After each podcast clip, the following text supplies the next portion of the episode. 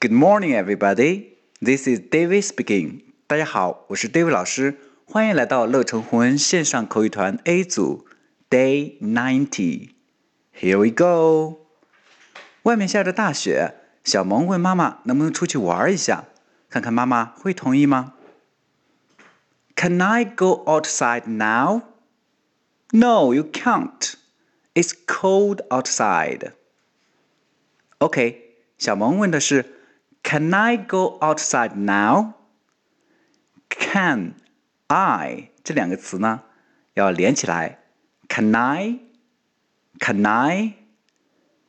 Outside, outside 这是个生单词，外面。Out, side, outside. Now 这里注意 O W 发的是大嘴老虎音。 Ow，我们要嘴巴张得像老虎一样。Ow。Now, can I go outside now? 妈妈的回答：No, you can't. 看来是不能。It's cold outside. Cold，寒冷的，因为外边太冷了。OK，完整来一遍。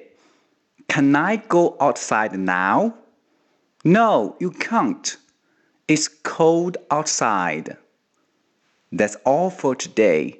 See you next time.